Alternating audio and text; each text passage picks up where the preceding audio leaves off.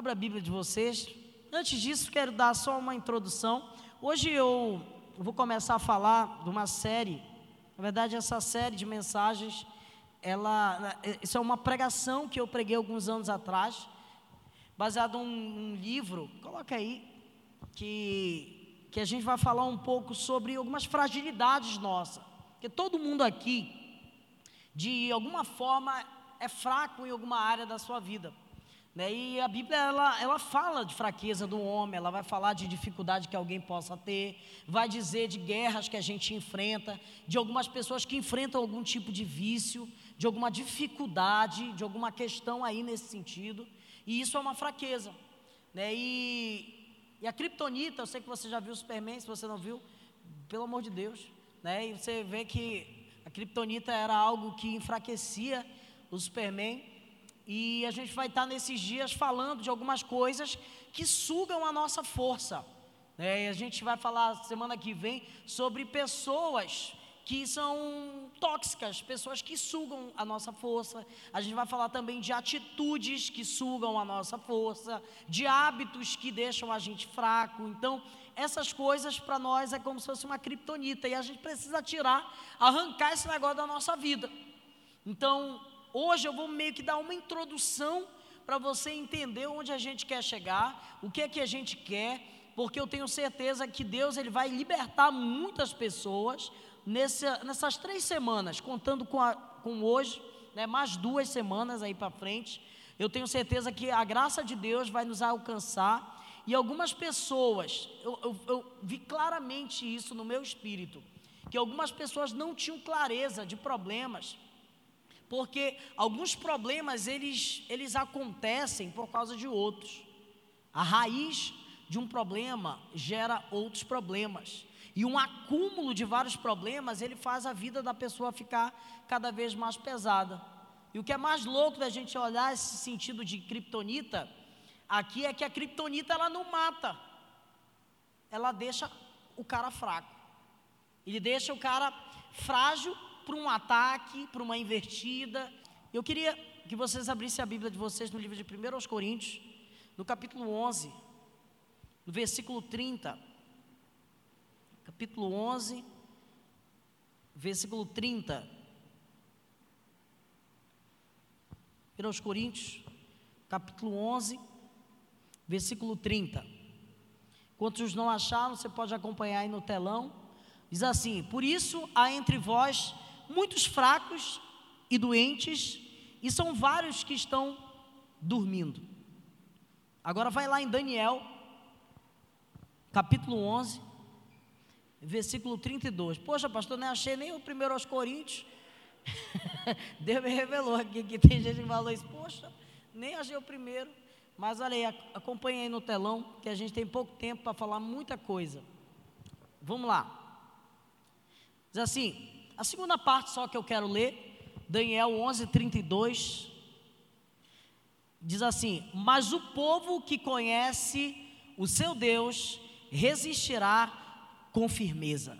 Em outras versões diz assim: E o povo que conhece o seu Deus ficará firme e fará proezas. Coloca a mão no seu coração. Deus eterno, pedimos graça para falar desse assunto. Pedimos unção para tratar daquilo que o Senhor deseja tratar nessa noite. Eu te peço que o Senhor possa vir no nosso coração, na nossa vida, que o Senhor possa tratar de uma forma poderosa esse assunto, trazendo o entendimento daquilo que nós precisamos sobre a nossa vida, sobre a nossa existência, sobre o nosso futuro, sobre o nosso chamado e sobre as respostas que precisamos ter nessa vida nós pedimos graça, toque divino, para tratar de tudo aquilo que o Senhor deseja tratar, pelo poder do nome de Jesus. Amém. Essa mensagem não é sobre uma fraqueza em si, e também ela não é sobre o inferno. Essa mensagem é sobre a realidade que o inimigo ele pode não, não nos levar para o inferno, mas é muito possível ele tornar a nossa vida nessa terra um inferno.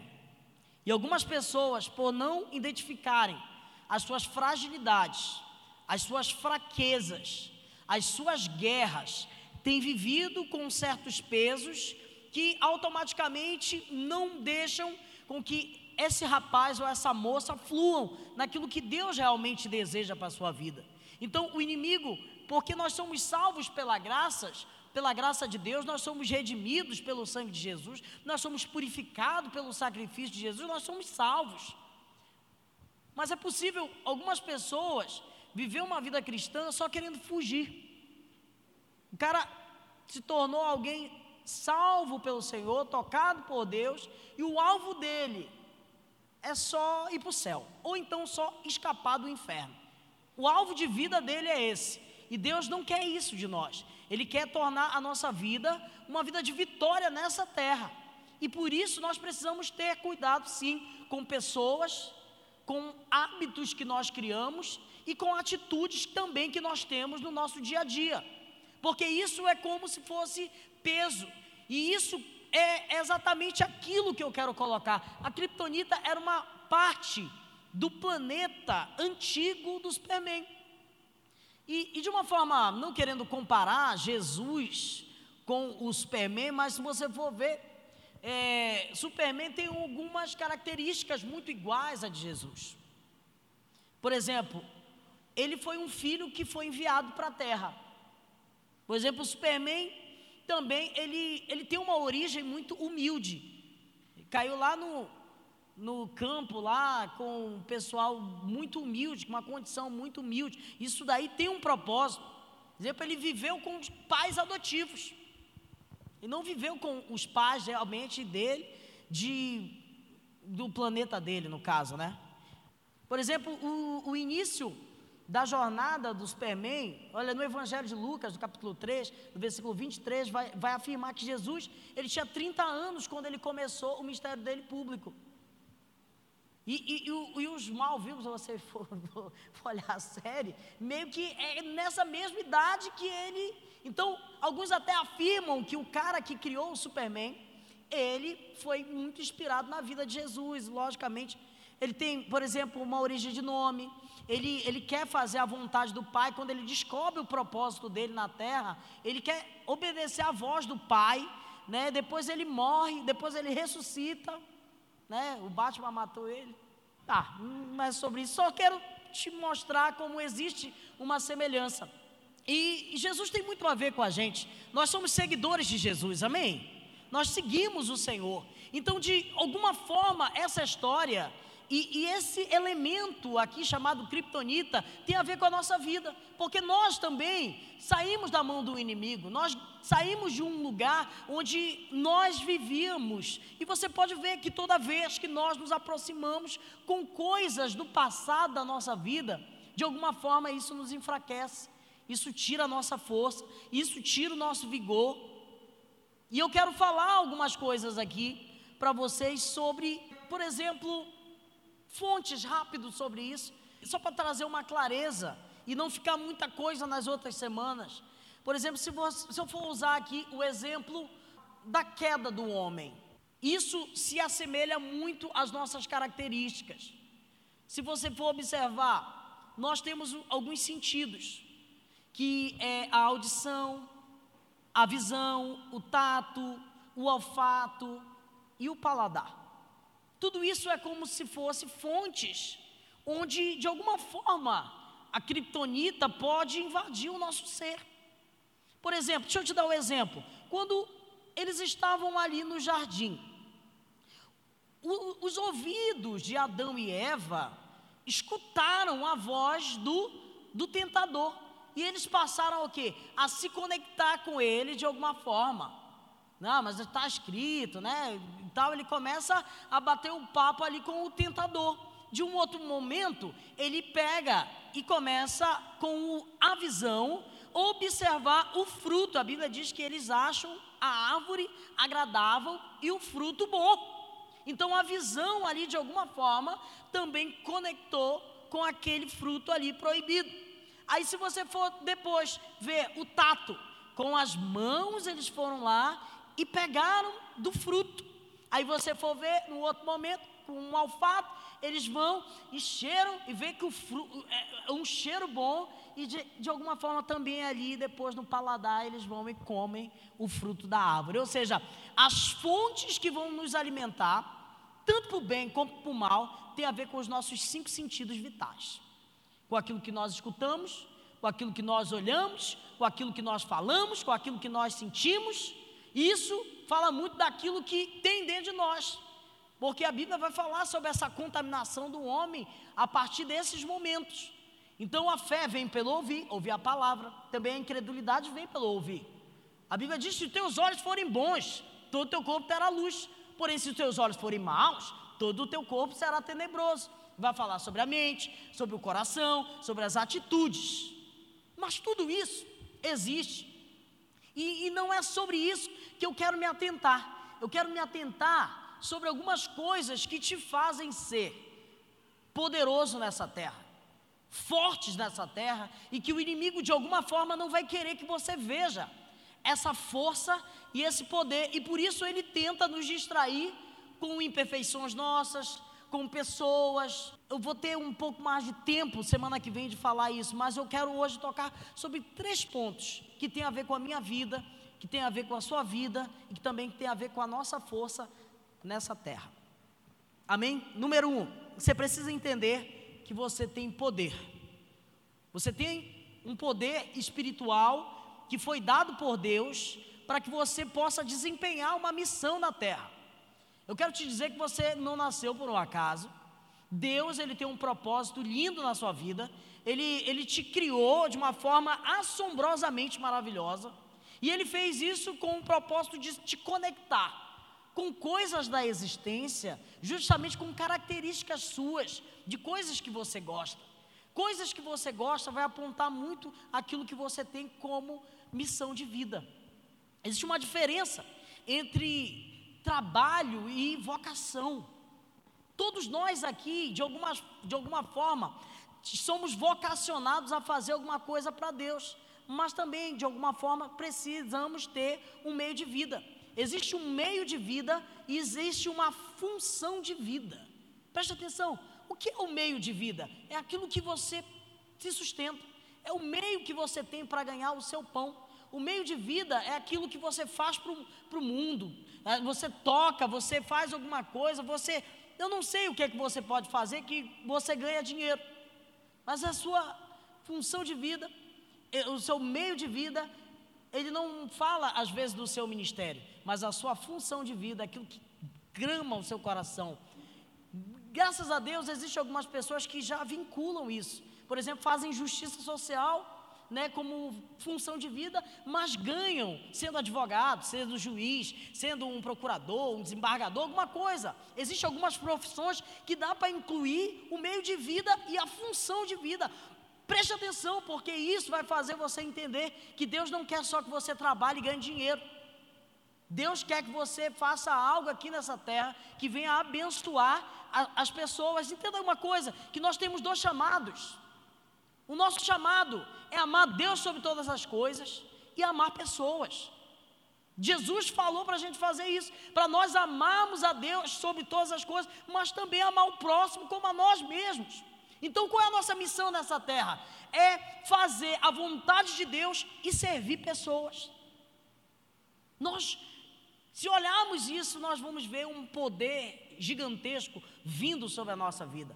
Mas todas as vezes que nos colocamos à disposição de ajudar alguém, de fazer alguma coisa, nós vamos ver imperfeições também de pessoas, dificuldades com pessoas, mas a vontade de Deus é que nós possamos amar os mais diversos, os mais diferentes, as pessoas que às vezes têm o mesmo problema de nós e a gente começa a tentar ajudar a pessoa quando vê, aí você já tem a mesma dificuldade.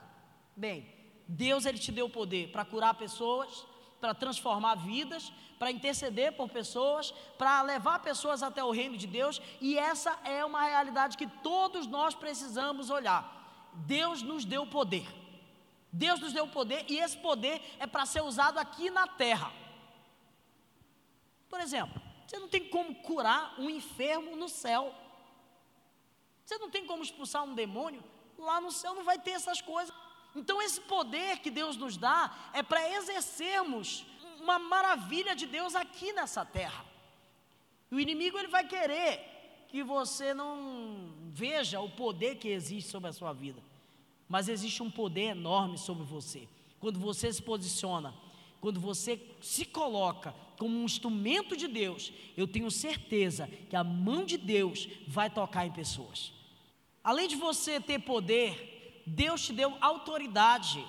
E essa autoridade ela serve para conquistar.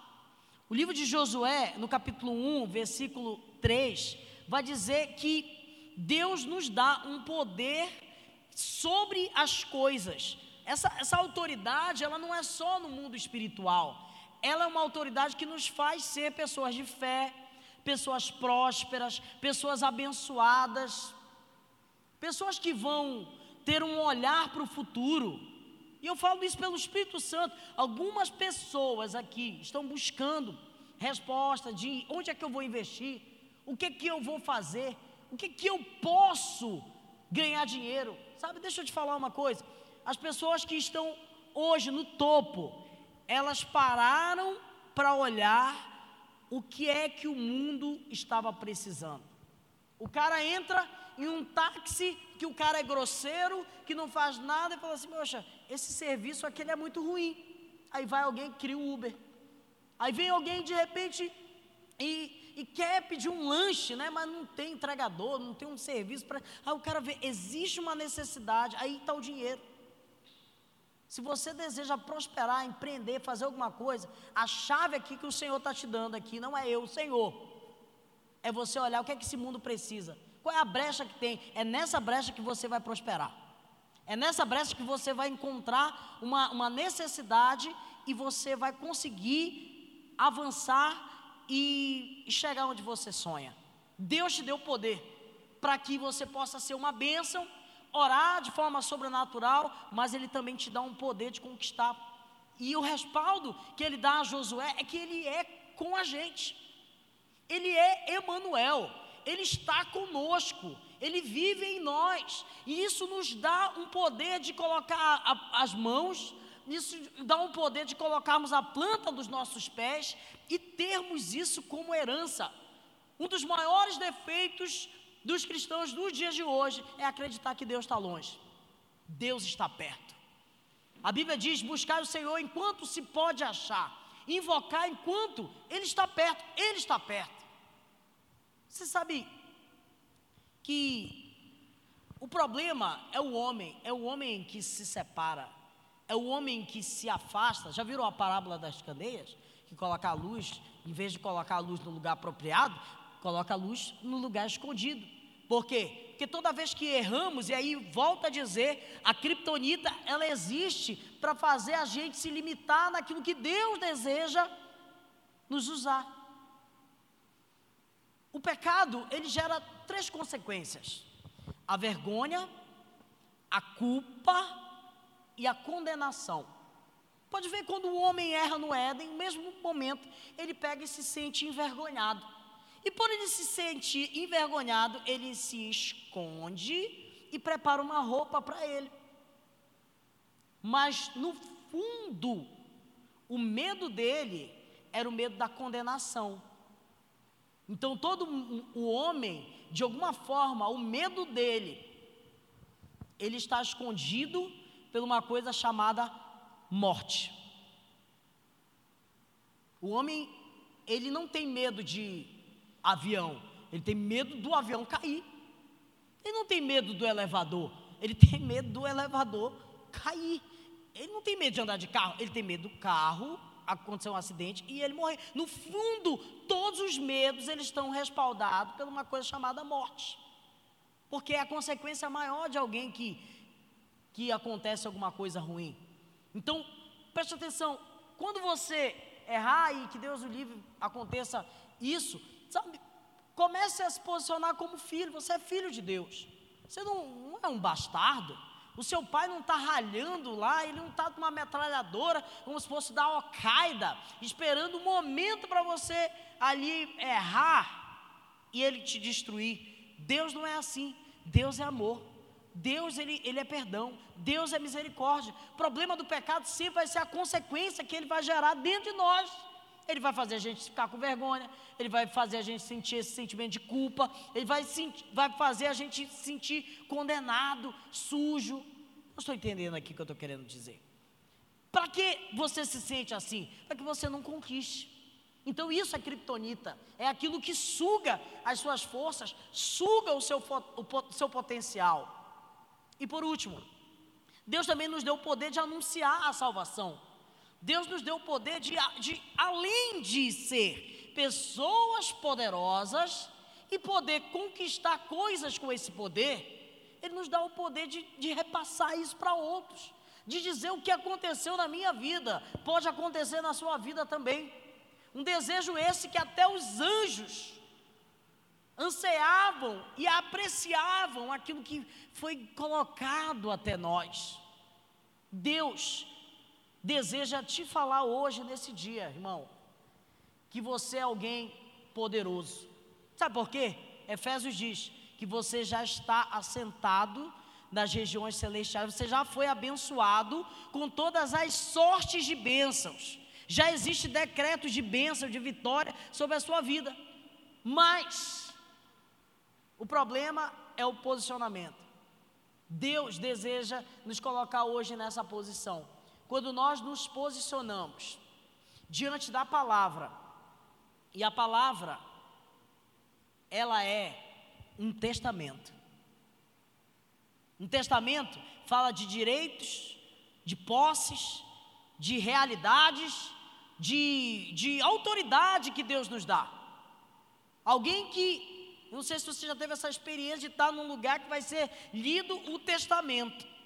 Meu amigo, ali é dada toda a autoridade de do pai que foi, ou a mãe que foi, alguma coisa que aconteceu, e aquela pessoa passa a ser respaldada por causa do testamento.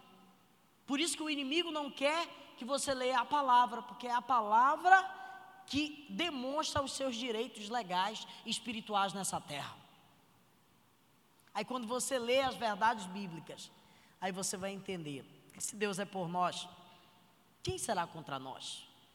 Se um inimigo se levanta contra mim, vai cair. Se mesmo que um exército procure acabar comigo, eu não vou temer, porque Deus que vai guerrear por mim. Aí eu vou ver as histórias bíblicas e ver que quando existe uma batalha, uma guerra, eu vou cantar e os inimigos vão se confundir. Que eu vou confiar e de repente vai vir um anjo e vai detonar tudo. A nossa confiança precisa estar no Senhor, porque uns confiam em carros, outros confiam em cavalo, mas nós confiamos no Senhor, no Deus Todo-Poderoso, que nos deu poder e autoridade. Fique em pé, em nome de Jesus. Ele nos deu poder e autoridade. Você é alguém ungido por Deus. Você é alguém tocado por Deus. Você é alguém que tem autoridade, mas você precisa entender, nesse primeiro dia dessa, sete, é que você não é alguém normal. Você é alguém de um reino sobrenatural. Preste atenção.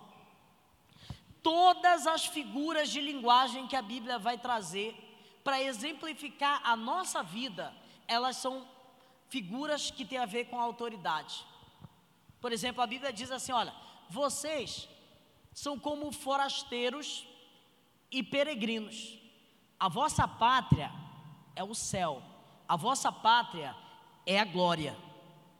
A Bíblia também diz que nós somos embaixadores. Ou seja, a nossa pátria não é essa. Eu nunca esqueço o dia que eu fui num consulado. E, e, é impressionante que o que vale no consulado é as leis do país. Tu pode estar no, no, Brasil, mas tu entra num consulado de qualquer que for o país, o que vale lá dentro é as leis do país. Lá está sendo falada a língua do país, lá está sendo, é, é, por exemplo, as roupas do, dos policiais, é a, roupa, a mesma roupa do país. Olha aqui para mim. A Bíblia diz que nós somos embaixadores. A Bíblia também diz que nós somos sacerdotes, nós podemos oficiar. A Bíblia diz que nós somos ministros. E se tu for ver, por exemplo, os ministérios, eles têm a ver com uma função social. Ministério da Saúde, Ministério da Educação, Ministério do Desenvolvimento, Ministério do Turismo. Tu vai ver ministérios que são parte da cidade. Isso quer dizer que Deus nos dá autoridade sobre algumas áreas fundamentais da cidade, coisa que às vezes tem a ver com a nossa profissão.